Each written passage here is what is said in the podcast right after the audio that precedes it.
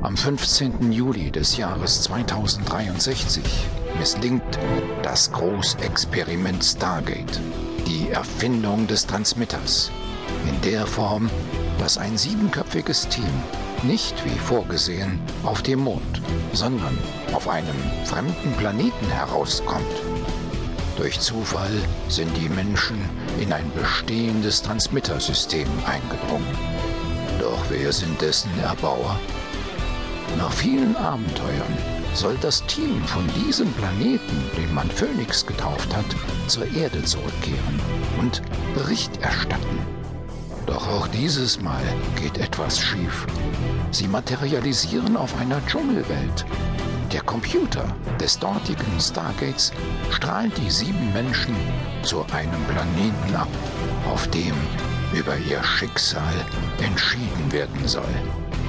Sie erreichen die Ödwelt Shan. Dort werden sie von einem Roboter in Empfang genommen.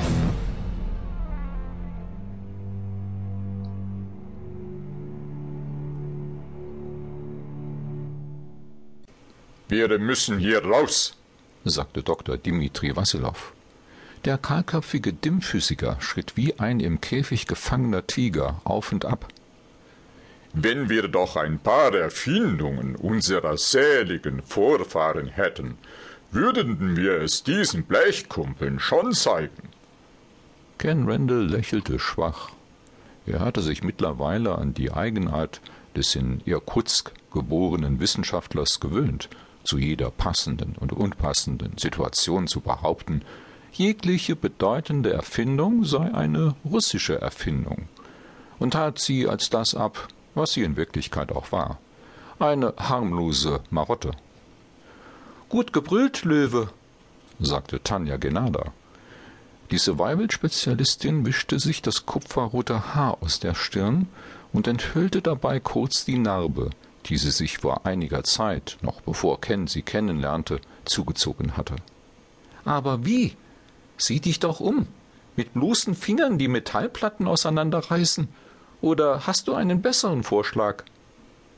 Vielleicht findet diese ominöse Vorführung bald statt, warf Janni van Welt ein. Die blonde Wissenschaftlerin kaute hingebungsvoll auf einem Kaugummi. Wie ist die bloß an dieses Zeug herangekommen? fragte sich Ken. Entweder hatte sie einen gewaltigen Vorrat davon am Leib versteckt, womöglich im BH, wie anno dazumal im seligen wilden Westen die Bardamen die Dollarscheine immer an dieser einigermaßen sicheren Stelle aufbewahrten, oder sie bearbeitete den Gummi auch dann noch mit den Zähnen, wenn er schon längst die letzten Spuren von Geschmack verloren hatte.